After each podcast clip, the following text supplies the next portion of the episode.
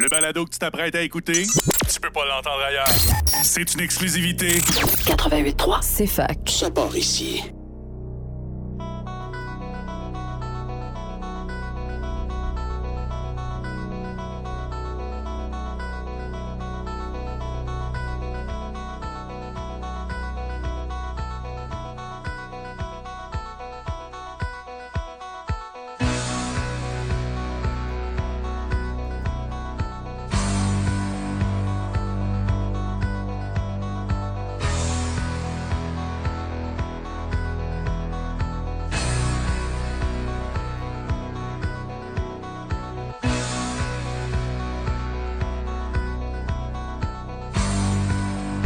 Bonsoir à toutes, chers auditeurs, chères auditrices. Bienvenue à Soccer Love tous les vendredis soirs, 20h-21h. C'est FAC 88,3 FM, la radio Université de Sherbrooke. Wissem Benston au micro avec vous pour cette soirée. Cette soirée de foot, de soccer. Et ce soir, pour vous, on a un gros menu. Actualité internationale et locale. CF Montréal. Qualification Ligue des Champions. Alliance de Montréal. Et on va terminer le tout avec Bologna FC. L'autre club de la famille Saputo en Italie. On va en parler. Et le tout avec une musique de rap, du rap aujourd'hui, du hip-hop. Coco Bellivo et Dualité sont au menu ce soir. Bonne émission, chers auditeurs, chères auditrices.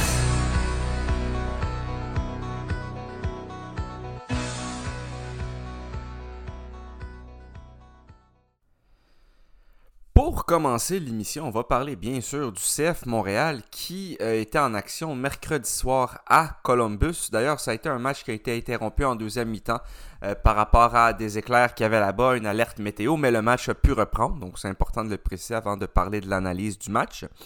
Euh, le 11 montréalais se déplaçait avec des nouveautés évidemment en termes de, de, de, de 11 de départ. On avait Sébastien présent dans les buts. Défense centrale, Corbeau, Camacho, Waterman. Donc, euh, Kamal Miller, évidemment, était sur le banc. Lui qui participera au match des étoiles, évidemment. Euh, la, latéral droit, Broguillard. Latéral gauche, Chouanière. Milieu de terrain, Mihailovic, Wanyama, Ismail Kone. Et en attaque, Joaquin Torres et Kei Kamara. Voilà. Et euh, Columbus menait 1 à 0 dans ce match-là, avec un but évidemment de nul autre que Zela Ryan, l'Argentin, euh, à la 14e minute. Et après ça, évidemment, on s'est rendu jusqu'en deuxième mi-temps.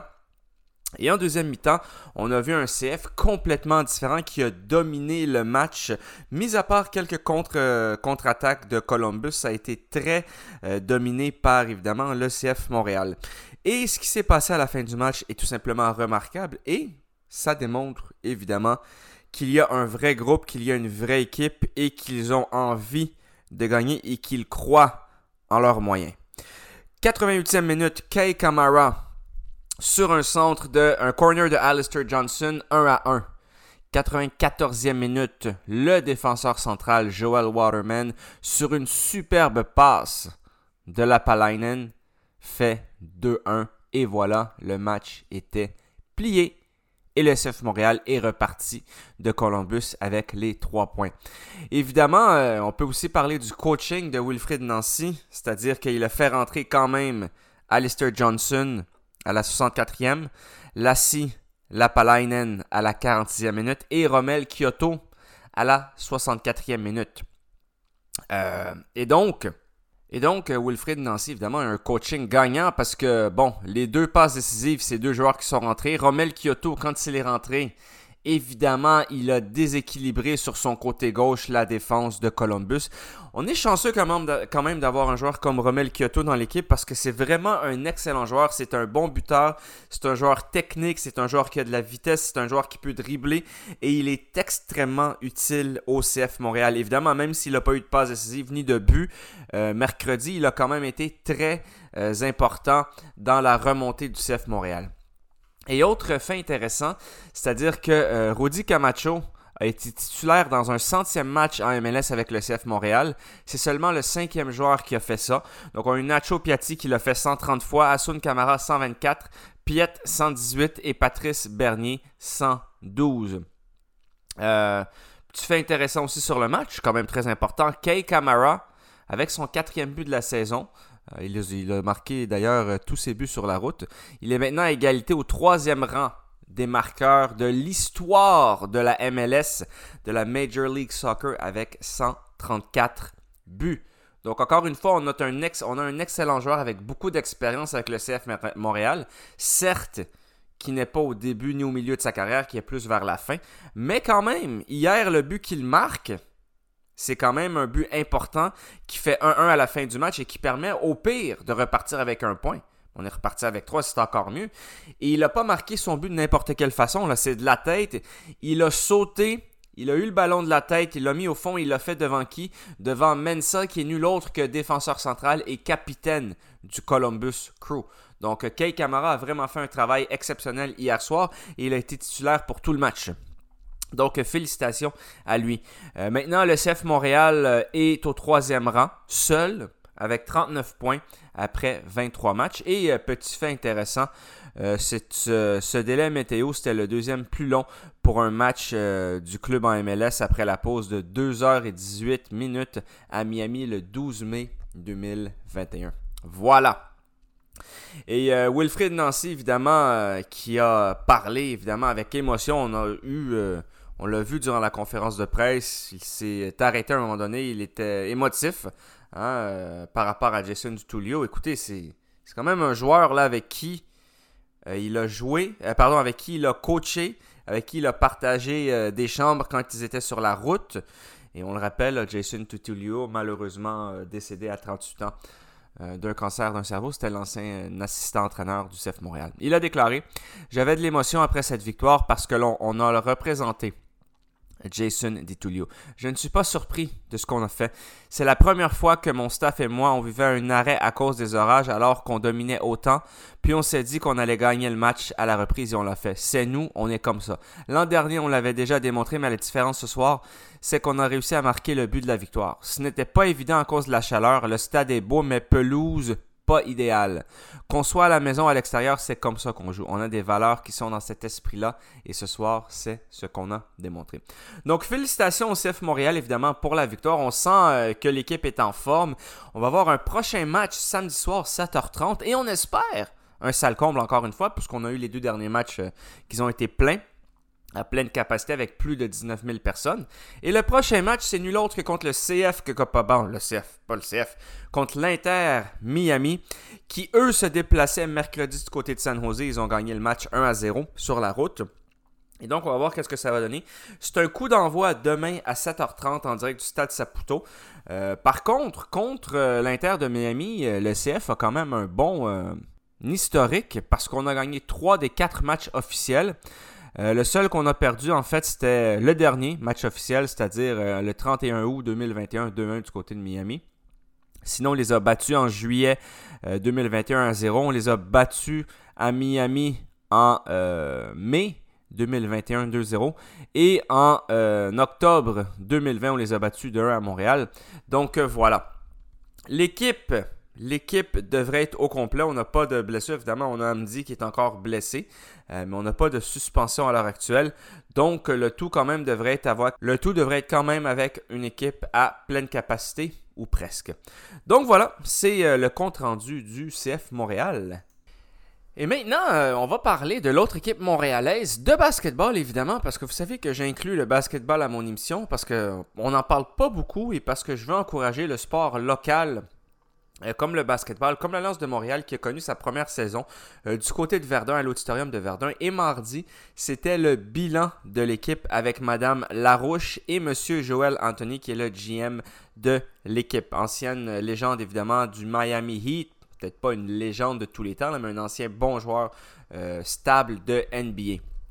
Et donc, ce qui est sorti beaucoup euh, de cette conférence de presse et de ce bilan, en fait, c'est qu'on est satisfait quand même malgré euh, le fait qu'on soit terminé dernier du euh, classement général avec seulement 4 victoires et 16 défaites. Ce qui est sorti beaucoup, c'est qu'on avait une équipe avec peu d'expérience comparée aux autres. C'était la première année dans la ligue pour la très grande majorité des joueurs. On avait une moyenne d'âge de joueurs très jeunes comparée aux autres équipes.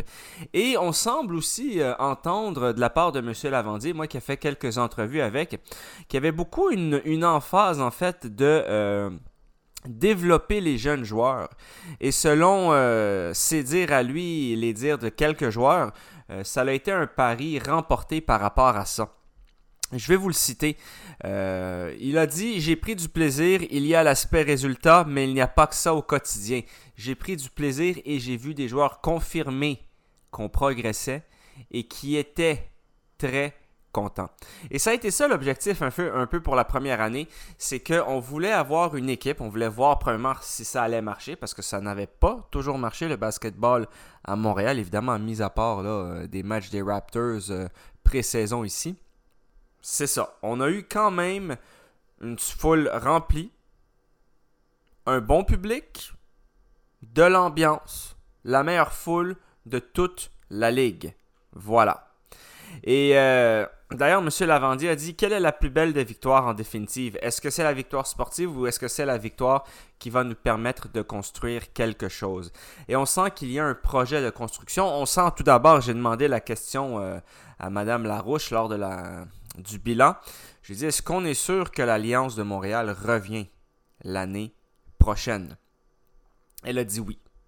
Donc, ça, c'est sûr qu'on revient l'année prochaine. Donc ça, c'est une très bonne nouvelle. On a d'ailleurs aussi euh, parlé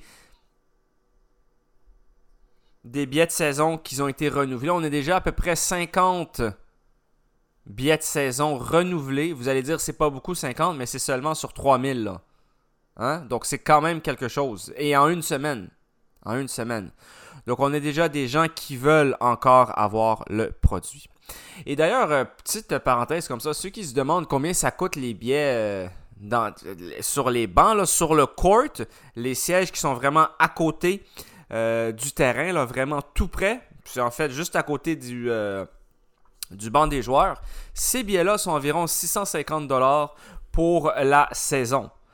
Donc, ce qui veut dire que pour être assis presque sur le terrain, c'est 60 pièces par match, ce qui est pas cher du tout. Du tout, du tout, du tout. Si vous allez au euh, Staples Center où est-ce que les Lakers jouent au Boston Celtics, c'est au moins là, euh, je vous dirais 10 fois plus. Là. C'est extrêmement cher. Et donc ici, on a du basketball abordable. Également, euh, Nathan Caillot, qui est un des meilleurs joueurs de l'équipe, évidemment, le meilleur pointeur, a dit qu'il a appris beaucoup, il a pris beaucoup d'expérience, il a appris du coach, de l'environnement. Il a dit J'ai vu c'est quoi de jouer professionnel. Je veux utiliser cette expérience-là pour le reste de ma carrière. Donc on apprécie en fait qu'il y a une bonne, euh, une bonne relation entre les joueurs et le coach, le fait qu'il a appris beaucoup, euh, le fait que en fait il a 25 ans, donc il lui reste encore beaucoup d'années de basketball à jouer. Et on va voir qu'est-ce que ça va donner pour le futur parce qu'on ne sait pas évidemment quel sera l'effectif l'année prochaine.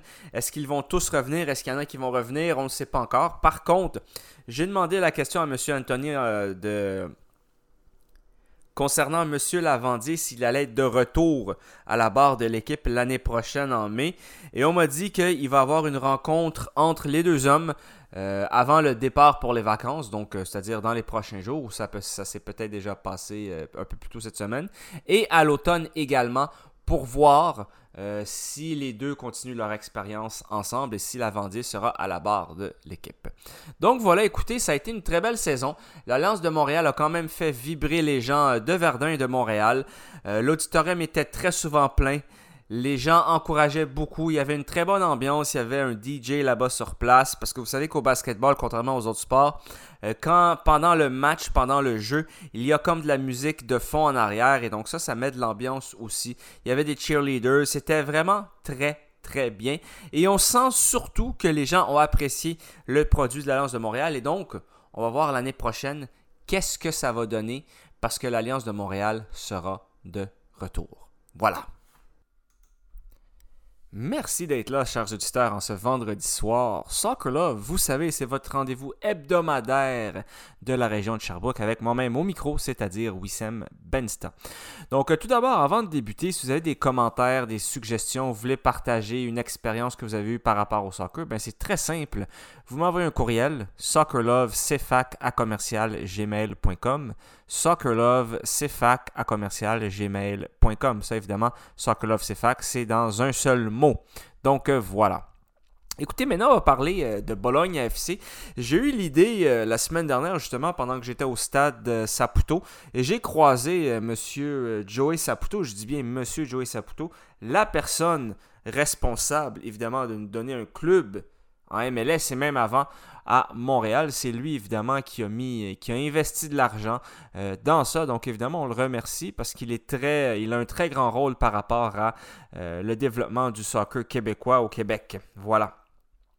Et donc, d'ailleurs, euh, écoutez, quand je l'ai croisé, M. Saputo, il y a des gens, quand on les voit la première fois, tout de suite, on sait un peu quel genre de personnes ils sont. Donc, je m'explique. Une fois, j'ai croisé M. Saputo les deux, euh, les deux fois parce que j'étais au stade. Euh, demain, je vais être de retour encore une fois au stade pour le match contre l'Inter de Miami. On va en parler en fin d'émission. Monsieur Saputo, je l'ai salué les deux fois. La première fois, évidemment, ça s'est très vite passé là, parce qu'il sortait puis moi je rentrais. Mais euh, la dernière fois, c'est-à-dire samedi dernier, contre le match contre New York City FC, j'ai dit bonjour Monsieur Saputo, tu sais, Monsieur Saputo bien sûr, parce que c'est un monsieur. Et euh, il m'a répondu, il m'a dit, euh, euh, ça va bien. Mais le ton avec, lequel il a dit ça va bien, c'était, on voyait tout de suite, là, c'est un ton de quelqu'un qui a extrêmement confiance en lui. C'est-à-dire que c'est pas pour rien que cet homme-là a été capable de, de construire, développer, surtout développer et continuer l'empire des Saputo par rapport au fromage, entre autres. Mais c'est quelqu'un qui dégageait une confiance en soi comme honnêtement, j'ai pas souvent vu. J'ai fait des interviews avec des joueurs de soccer, avec toutes sortes de personnes dans ma vie, mais des personnes que comme ça, quand, quand ils te répondent avec le ton qu'il a utilisé, comment ça va aujourd'hui, tu dis ce monsieur-là, c'est pas étonnant qu'il ait accompli énormément de choses au Québec, en Italie et dans sa vie. Donc, euh, félicitations à M. Saputo. Et une des choses qu'il a accompli, bien sûr, c'est qu'il est devenu euh, propriétaire du club et président depuis 2014. Donc là, je vais vous parler du Bologna FC 1909, créé le 3 octobre 1909, euh, bien sûr, pas 2909, on n'est pas rendu là. c'est un club du nord de l'Italie donc évidemment, on n'est pas du tout dans le sud, là on est au nord, euh, centre-nord. Et euh, comme je l'ai dit, Saputo est propriétaire du club, euh, la famille, et Joey particulièrement président du club depuis 2014. L'entraîneur, c'est un Serbe nommé Mihailovic. Le stade Renato Dallara compte plus de 38 279 places. Donc quand même, c'est à peu près deux fois la taille du stade Saputo. Et évidemment, les fans y vont du côté de Bologne. C'est pas, on parle pas ici d'un club comme euh, l'AC Milan, euh, l'Inter de Milan, la Juventus, on n'est pas là. Mais par contre, ils ont plus de titres de champion d'Italie que d'autres clubs, comme par exemple le Napoli SC, qu'on pourra, euh, on pourra parler d'eux dans une émission prochainement. En 2019, ils ont terminé dixième. Ça a été un de leurs meilleurs classements des dernières années, ce qui est respectable pour un club comme ça. Et comme vous le savez, comme Joey Saputo est président du club, et donc, ça fait en sorte qu'il y a une ça facilite les choses pour avoir un certain transfert ou des prêts entre les deux clubs, entre le CF Montréal et bien sûr euh, le Bologna FC 1909. Donc, par exemple, à l'heure actuelle, Sébastien Breza et le défenseur Gabriele Corbo sont présentement prêtés par Bologne au CF Montréal. Il y a eu quelques prêts euh, comme ça au cours des dernières années et surtout un certain transfert. Marco Di Vaio, qui avait joué plus de 143 matchs en marquant une soixantaine de buts avec le Bologna, eh bien, il a signé à Montréal. Et donc, évidemment, on sait très bien que ça a été facilité par le fait qu'il jouait à Bologne, évidemment, qu'il y avait une certaine connexion avec les Saputo. Et euh, petit fait intéressant aussi, avant de rentrer en détail dans l'histoire euh, du club au niveau footballistique et parler de l'équipe euh, en tant que telle, Stefano Pioli, qui est maintenant l'entraîneur du AC Milan, a quand même été euh, champion avec l'AC Milan cette année. right? 2021-2022. Et il est passé par Bologne en tant qu'entraîneur. Donc évidemment, il y a des gens qui sont quand même connus qui ont joué euh, à Bologne. Donc euh, maintenant, euh, pour vous parler évidemment du club, on va vous donner évidemment leur palmarès national et international. Vous verrez que c'est quand même très respectable, même si ça date. Hein? Même si ça date. On va commencer par les titres de champion de Serie A. On a 7 titres de champion. 1925, 29, 1936, 37, 39, 41 et le dernier titre de champion italien remonte à 1964. Donc durant les années 20 et les années 30, euh, évidemment, euh, le Bologna était très euh, puissant en Italie. Et là, après ça, ça s'est un peu estompé. Depuis 1964, plus rien en titre de champion d'Italie. Série B, ils l'ont gagné deux fois en 1988, 1996. Et la Série C, ils sont quelques fois descendus en Série C. Ils ont quand même gagné cette compétition-là en 1995. Euh, les coupes italiennes, 1970 champion d'Italie, 1974 champion d'Italie. Titre international, la Coupe UEFA Intertoto. Ils l'ont gagné en 1998. Ça, c'était une coupe européenne qui se passait en été, euh, de juin à août. C'est quand même une coupe prestigieuse, donc ils ont quand même un titre européen euh, à leur actif.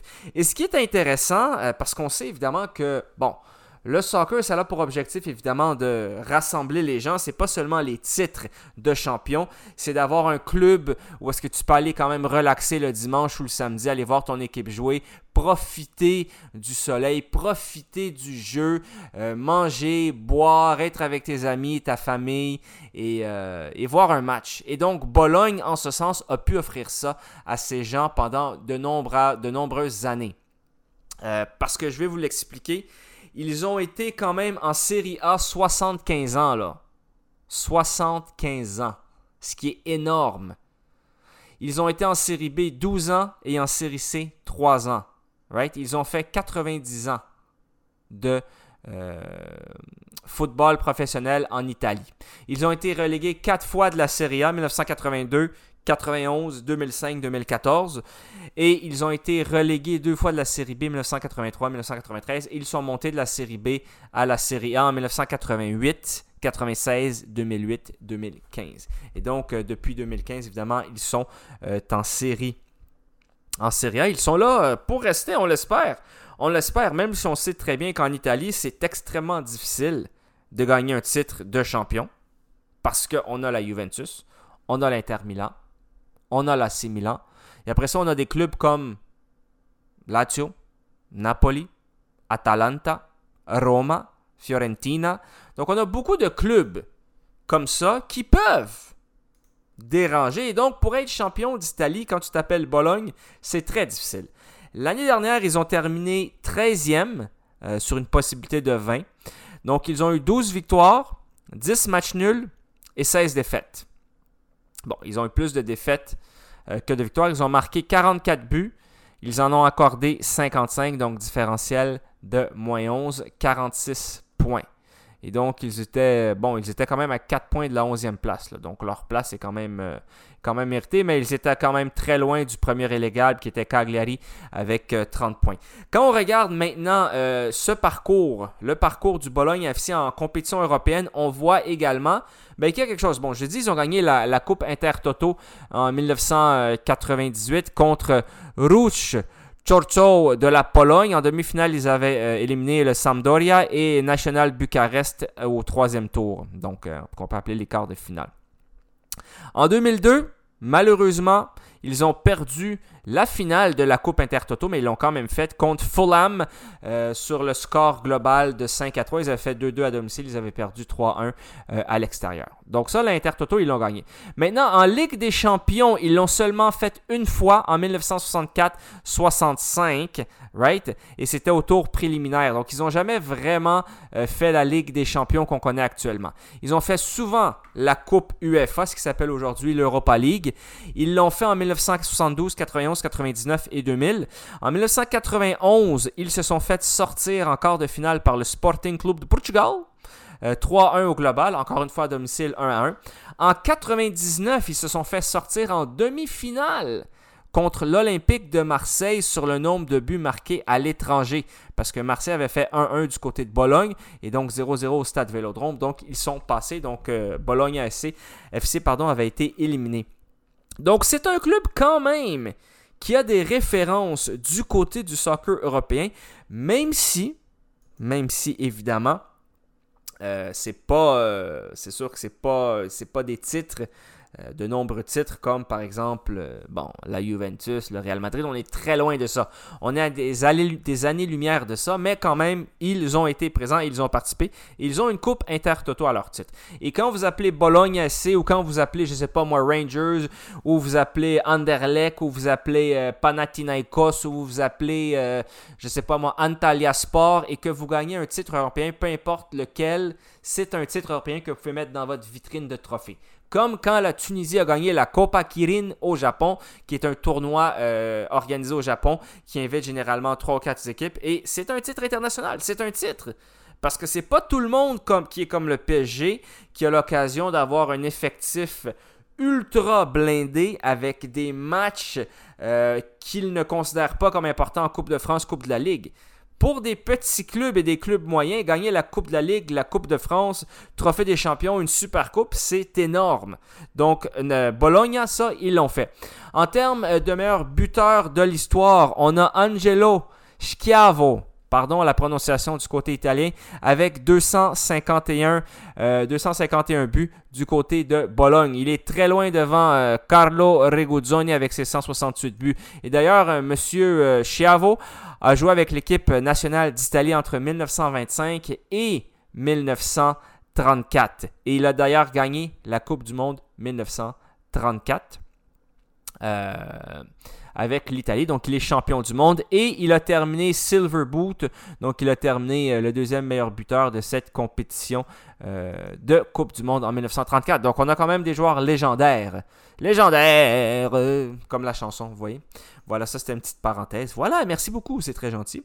mais maintenant, on va retourner avec plus récemment de nous et évidemment Giacomo Bulgarelli avec ses 488 euh, matchs pour Bologne est tout simplement le joueur qui a joué le plus de matchs avec Bologne.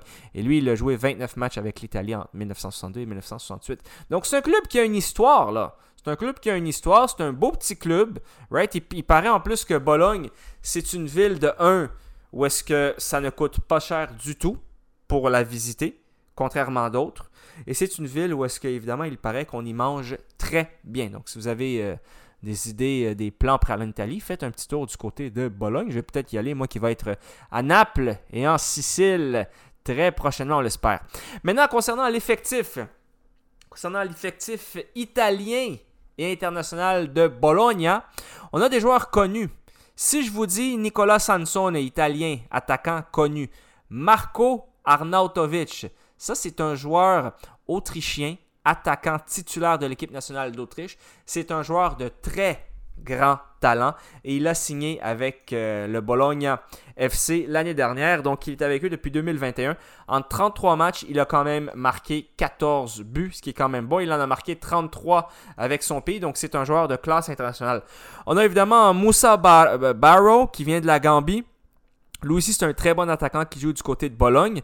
Capitaine Roberto Soriano, lui aussi qui a été international italien euh, avec 9 matchs joués. Il a plus de 101 matchs euh, joués avec Bologne, plus environ 17 euh, quand il était en prêt. Donc, il a presque 120 matchs avec Bologne. On a le Chilien défenseur central, évidemment, avec lui, sa carrière tire à sa fin. là. mais Gary Medel est quand même joueur important du Bologne FC. Donc on a des joueurs qui sont quand même connus, right? C'est pas les grands effectifs, mais euh, bon. Et ils sont, euh, ils sont en train de préparer la prochaine saison parce que la Serie A va commencer très bientôt. Et on va les suivre, on va en parler. On va en parler. Et on a aussi notre ami Louis, euh, Thomas Binks qui a joué du côté du F Montréal. Lui, il est à Como en Italie jusqu'au 30 juin 2023. Il est prêté par Bologne euh, à Como en Italie, qui paraît aussi qui est une très, une très belle ville euh, du côté de Como. Voilà.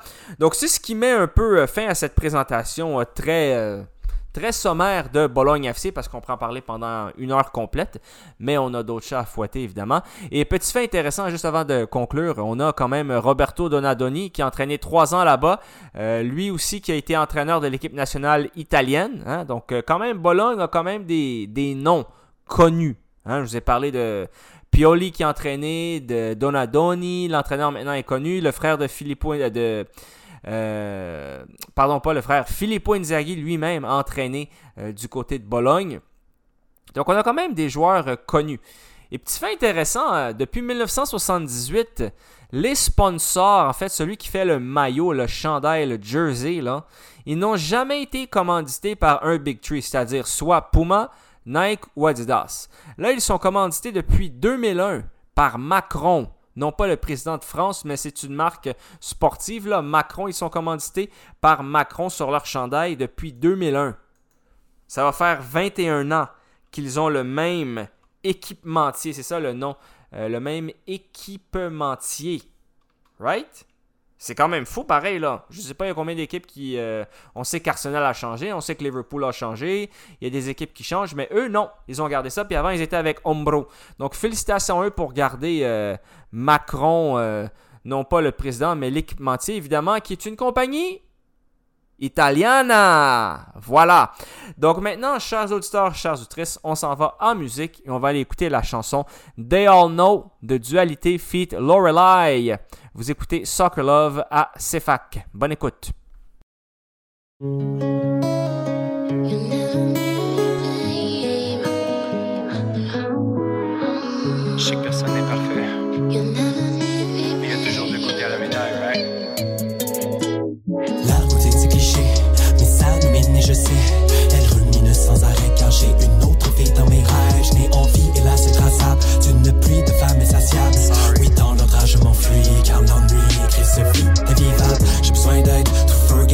Forget, mais il n'y a pas de remède. Elle joue la reine, mais crois-moi, ce n'est pas dans l'arène. Elle danse parmi d'autres sur scène, chacune d'elles se succède. Allez, vas-y, ma belle, avec toi, mon cœur saigne, mais c'est ce soir que s'achève ton règne.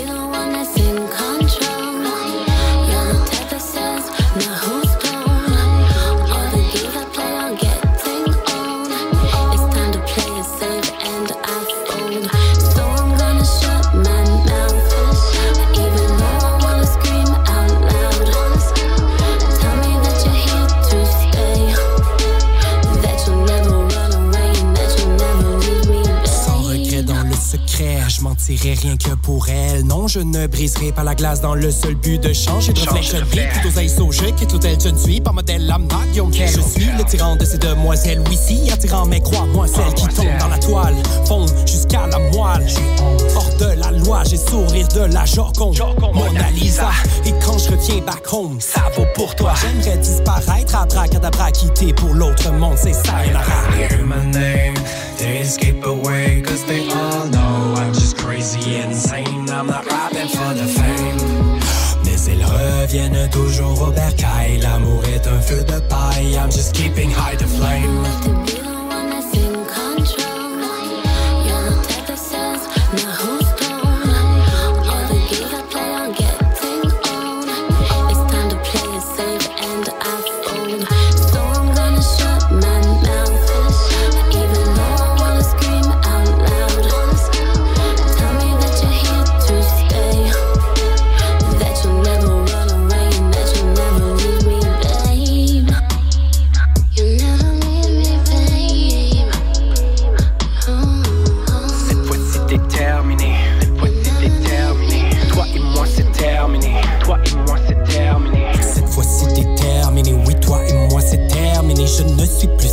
Terminée. Mes influences exterminées. Les maîtresses c'est derrière moi. J'y retourne donc une dernière fois. Un dernier phare au bord. Je paye le vestiaire et on part. En route pour le motel. En route pour le motel. Tout le reste semble flou. Tout le reste semble flou. J'ai laissé le 200 dollars, je repars à la case départ, nettoyer le compris par l'on répare tous les pots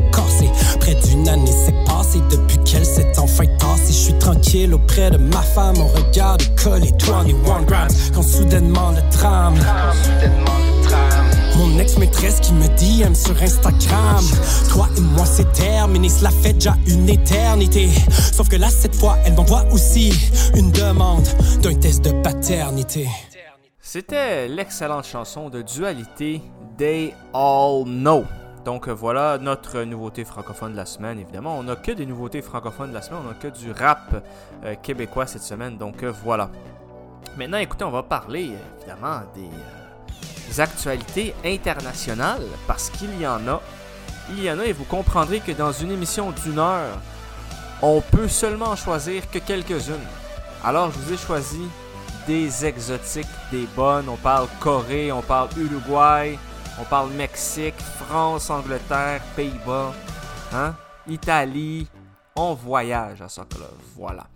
Donc, comme je vous le dis euh, à chaque émission, si vous voulez me contacter euh, par courriel, vous voulez participer à l'émission, vous voulez euh, partager une de vos expériences reliées au soccer, eh bien, vous m'envoyez un courriel soccerlovecfac en un seul mot, soccerlovecfac à commercial gmail.com. Donc, voilà. Maintenant, on va parler notre ami Luis Suarez, légende de Liverpool, légende du FC Barcelone, évidemment, légende aussi aux Pays-Bas. Il retourne à Nacional en Uruguay, qui est un des deux grands clubs évidemment de l'Uruguay. C'est un des clubs qui a le plus de titres au monde. Hein, si on compte les titres, là, c'est-à-dire par pays, euh, les coupes qu'ils ont gagnées, les championnats, etc., etc., c'est un des plus titrés au monde. Devant Barcelone, seul Peñarol et El Ahly d'Égypte sont euh, tout près. hein, parce qu'ils ont tellement dominé leur championnat avec aussi euh, Peñarol qu'ils ont eu énormément de titres. Eh bien, il retourne en Uruguay, endroit où évidemment il a commencé sa carrière. Il vient de ce pays euh, d'Amérique du Sud, d'Amérique latine. Et évidemment, pour l'accueillir à son retour, le stade était plein pour le revoir parce que, évidemment, c'est une légende du pays. C'est un des joueurs euh, qui a marqué euh, l'Uruguay. C'était un des joueurs clés, évidemment, euh, du FC Barcelone, mais surtout dans la Coupe du Monde 2010 avec l'Uruguay quand ils sont allés en demi-finale contre les Pays-Bas et qu'ils l'ont perdu. Voilà. Il a dit qu'il est revenu dans son pays d'origine parce qu'il voulait que ses enfants voulaient en fait le voir jouer pour un club en Uruguay et notamment avec National parce que c'est là que tout a commencé pour lui. Euh, mais malheureusement, malheureusement, il a joué son premier match euh, de retour. Ça s'est passé mardi soir en Copa Sudamericana, qui est la deuxième coupe en importance de club en Amérique du Sud. Et ils ont perdu 1 à 0 contre Atlético Goianense, qui ont marqué un but de la tête sur un centre, sur le, point de pénalty, une belle euh, tête. Et ils ont perdu 1 à 0 le match à domicile. Par contre, National a dominé complètement ce match, a frappé le poteau deux fois, notamment sur un coup franc, euh, un one-on-one contre le gardien qui s'est terminé sur le poteau. Donc euh, National a quand même des espoirs pour aller chercher euh, une victoire du côté du Brésil. Ça va se passer probablement la semaine prochaine. Et d'ailleurs, quand le joueur d'Atletico Goianense a marqué, tout le banc, les entraîneurs, les joueurs étaient très contents. C'est comme s'ils n'y croyaient pas. Donc euh, voilà, Uruguay, Luis Suarez, il est de retour en Uruguay. Daniel Alves, l'ancienne légende du FC Barcelone, lui, qui était retourné au Barça l'année dernière avec son ami Xavi, mais comme joueur, eh bien, il signe à Pumas, club mythique de Mexico, la capitale mexicaine en première division. Euh, donc, il n'aura pas droit aux belles plages, au soleil Barcelone, évidemment. Il va avoir droit à une ville overcrowded, mais une ville magnifique avec extrêmement énormément de culture, de vie, de bonne nourri- nourriture, de foot, etc. Ben, le problème à Mexico, c'est que tu vas pas là pour la température. Et le ciel bleu, ben avec euh, la pollution, c'est rare que tu vois un ciel bleu, même quand il est bleu, si vous voyez ce que je veux dire. Et d'ailleurs, Puma, c'est la seule équipe invaincue au Mexique. En 6 matchs, une victoire, 5 matchs nuls. Ils sont 9e. Kim Min Jae, défenseur central coréen, un espoir du foot coréen, eh bien, il, est, il a quitté Fenerbahce, il a signé à Napoli, euh, du côté de l'Italie, euh, dans le sud de l'Italie. On le sait, Naples, ils ont perdu déjà Lorenzo Insigne qui a signé à Toronto FC. Ils ont perdu Khalidou Koulibaly, évidemment, qui lui est allé du côté de Chelsea. Ils ont perdu Dries Mertens également, donc c'est un club en reconstruction. L'Angleterre, l'Angleterre, le pays hôte gagnent l'Euro féminin à domicile contre l'Allemagne en prolongation 2-1 pour les Anglaises. C'est le premier titre pour les Anglaises, elles qui vengent leur finale perdue en 2009 contre ces mêmes Allemandes. Euh, Mais malgré ça, l'Allemagne a quand même 8 victoires, euh, donc en très peu de compétitions d'Euro féminin, parce que ça fait pas si longtemps que ça que c'est commencé. Donc elles ont dominé outrageusement, historiquement, euh, cette compétition européenne. Les Norvégiennes en ont deux, et maintenant euh, l'Angleterre eh bien, a droit à son titre aussi. Beth Mead, attaquante d'Arsenal euh, féminin, a 6 buts et 5 passes. Donc c'est toute une performance et évidemment, c'est la joueuse du tournoi. Saint-Étienne, Ligue 2, française. Donc pas mainstream à soccer là, vous le connaissez. On parle de tout, un peu mainstream, un peu local, beaucoup underground. Ils ont perdu leur match d'ouverture en Ligue 2 2-1. Donc ils sont à moins 3 points parce qu'évidemment ils ont eu 3 points de déduit euh, pour des histoires euh, hors foot. Donc ils sont déjà euh, à 6 points de la tête après une journée, ce qui est quand même... il faut le faire là. Le PSV, il gagne 5-3 contre l'Ajax pour gagner la Super Coupe des Pays-Bas. Et en plus, ils ont fait match nul du côté de Monaco 1 à 1, ce qui n'est pas un mauvais résultat pour la qualification pour la Ligue des Champions. Et qui est entraîneur du PSV J'ai nommé Ruud Van Nistelrooy. Paul Pogba, out 5 semaines pour blessure au ménisque. Il a décidé de ne pas se faire opérer et donc il pourra jouer la Coupe du Monde. Et ça, notre ami Paul Pogba, il y a énormément de trolls sur les réseaux sociaux. C'est-à-dire des gens qui sont là, qui sont frustrés de leur vie minable et donc qui se vengent sur des joueurs de foot qui ont réussi. Donc le nombre de commentaires haineux entourant Paul Pogba est tout simplement indescriptible. Hein? Euh, je ne vais pas vous donner les pages Facebook parce que je ne vais pas faire de publicité à ces gens-là. Euh, mais les gens oublient que Paul Pogba, c'était le leader de la Coupe du Monde 2018 qui a donné à la France sa deuxième Coupe du Monde. Ça a été un joueur incroyable. Beaucoup de gens détestent viscéralement Pogba et honnêtement, c'est très douteux. C'est très douteux la façon avec laquelle ce joueur euh, fait en sorte que les gens déversent leur haine sur lui. Beaucoup de gens n'aiment pas son côté euh, bling bling un peu, mais de là à dire que la France va être meilleure sans lui, pour moi, c'est très douteux comme commentaire. hein. Vous savez, il y a des gens qui n'ont pas toujours des bonnes intentions euh, sur les réseaux sociaux, qui sont là et qui se cachent euh, derrière le soccer pour exprimer leurs idées un peu nauséabondes. Hein, je ne vais pas vraiment en parler ici, je vous laisserai euh, deviner de quoi je parle. Mais Paul Pogba a été un des trois meilleurs joueurs de la Coupe du Monde en France, de la Coupe du Monde que la France a gagnée en 2018. Et malgré ça, dans son propre pays, en France, beaucoup de gens le détestent. Comme beaucoup de gens détestent Benzema. Là, c'est moins pire parce qu'il est revenu, ils n'ont pas le choix. Quoique beaucoup de gens le détestent, alors qu'il était adoré en Espagne. Beaucoup de gens détestaient Ribéry, alors que ça a été une légende du foot en Allemagne. Beaucoup de gens détestaient Evra, alors qu'il a été capitaine dans un des plus grands clubs de tous les temps. J'ai nommé le Manchester United de Alex Ferguson. Borja Mayoral, il rejoint Getafe. Il quitte le Real Madrid, il a vraiment pas marqué l'histoire du Real Madrid, donc euh, bon, bonne chance à lui. Mingueza du FC Barcelone rejoint le Celta Vigo, euh, définitif. Lui, euh, bon, c'est pas parce que tu es un joueur du FC Barcelone que tu as été formé là-bas que nécessairement tu vas devenir euh, un Messi ou Rafa Marquez ou Xavi Iniesta. Là. C'est pas comme ça que ça marche. Donc beaucoup de joueurs évidemment du FC Barcelone n'ont pas réellement percé là, avec une carrière qui leur était destinée. Qu'on a juste à passer à Boyan Kirkic qui a joué avec l'Impact à l'époque. Euh, lui, évidemment, c'était tout un espoir. Finalement, s'est pas passé grand-chose. Aaron Ramsey quitte la Juventus et rejoint Nice. Nice qui fait un très bon euh, recrutement, un club français. Et pour terminer euh, nos nouvelles internationales, hein, nos nouvelles internationales, on va parler de notre ami Cesc Fabregas qui, lui, il est éternel, notre ami Fabregas. Hein. On le sait, il a joué à Arsenal, il a joué à Chelsea, il a joué à FC Barcelone, il a joué à, à Monaco. Donc, il a joué partout, l'ami Fabregas, right? On le sait.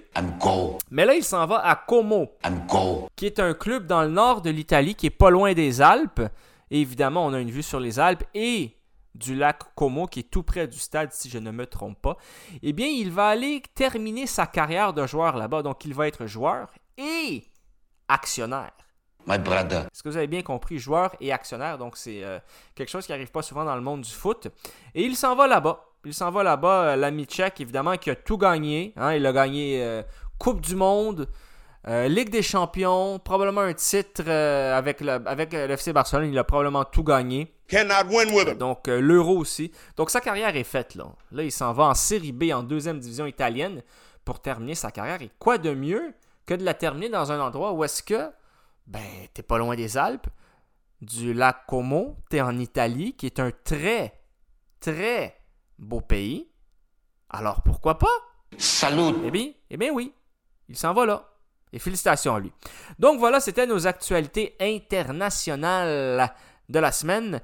Maintenant, on va aller avec la chanson Treadmill Feet Pony de Coco Bellivo. Vous écoutez Soccer Love, bonne écoute. Salut. Body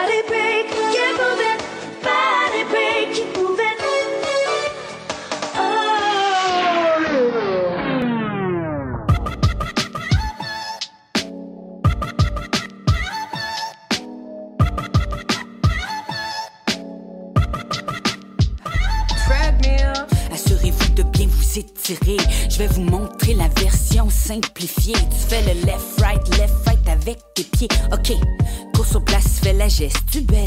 Demande à tes mollets si c'est consensuel. Yup, check ce corps sensuel. Hein, pas de diète, pas de corps svelte. C'est un voyage spirituel pour les aisselles. Y'a courir, c'est dans le bécherel. Pas capable de stay still, sit. Pas capable de stay still, sit. La vie c'est mon treadmill, push up. Pas capable de stay still, sit up. La vie c'est mon treadmill, push up.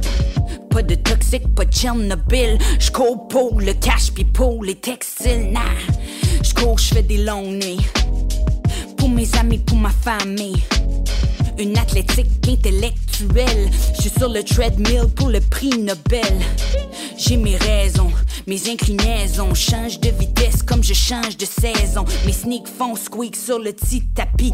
Tu peux pas aller vite si tu restes assis. En main, je dans ta tête quand t'es endormi. Solo squeak, squeak, squeak, que squeak, que squeak, squeak. Je fais des spins sur mon elliptique. Tu me verras pas pédaler dans le vide. A qui dit c'est excessif, mais tu peux pas perdre si t'es ces deux équipes. Ok, relax, on prend une petite pause. Slow-mo comme un cosmonaute. Omnikin jaune, sur mon X, même dans mes chromosomes. Sur mon X, peu importe où je saute. Oui, attends une seconde, mes lacets sont détachés. Et oh my god, j'aurais vraiment pu me faire mal. Ouf, ok. Ok, je suis prêt pour entrer, coach. De faire des front flips. J'aurais goût de faire des backflips. Check mes snaps, j'suis le crocodile. La reine reptile des écrans tactiles. Des swipes agiles pis versatiles. J'utilise les semelles sur toutes mes espadrilles. Hein?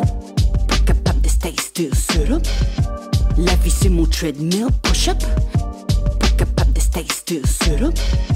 La vie c'est mon treadmill, push up. Pas de toxique, pas de Chernobyl. J'cours pour le cash puis pour les textiles. Nah, j'cours ce que je m'ennuie. De mes amis, de ma famille. J'fais de la muscu émotionnelle. Ton bench press est rendu obsolète. Gros pex optionnel. Je veux savoir qu'est-ce qui se passe dans ton abdomen. Ouh, c'est trop chaud. Y a de la place en masse dans ma petite piscine. So break me off a piece of that dopamine. Yeah, j'ai la pêche puis les aubergines. J'fais du treadmill puis de l'aqua gym. Yeah, j'nage avec des palmes d'or. Ou si t'as pris tes vêtements sport. Le treadmill c'est une métaphore, mais je peux quand même avoir le kit puis les accessoires. Le treadmill, c'est une métaphore pour comme quelque chose qui avance puis t'as comme pas le contrôle, mais comme tu réalises t'as de l'endurance, tu sais, que t'es comme obligé d'avancer? C'est comme une force, genre magique ou genre électrique. C'est comme une métaphore pour le destin, tu sais. Ouais, ouais. Pis t'as pas besoin d'être super fit pour avoir un cool destin, là, tu sais. Faut le monde arrête de penser de même. Moi, je suis pas fit, puis j'ai quand même le droit d'avoir un beau destin. Puis moi, je vais finir seule. Telle est ma destinée.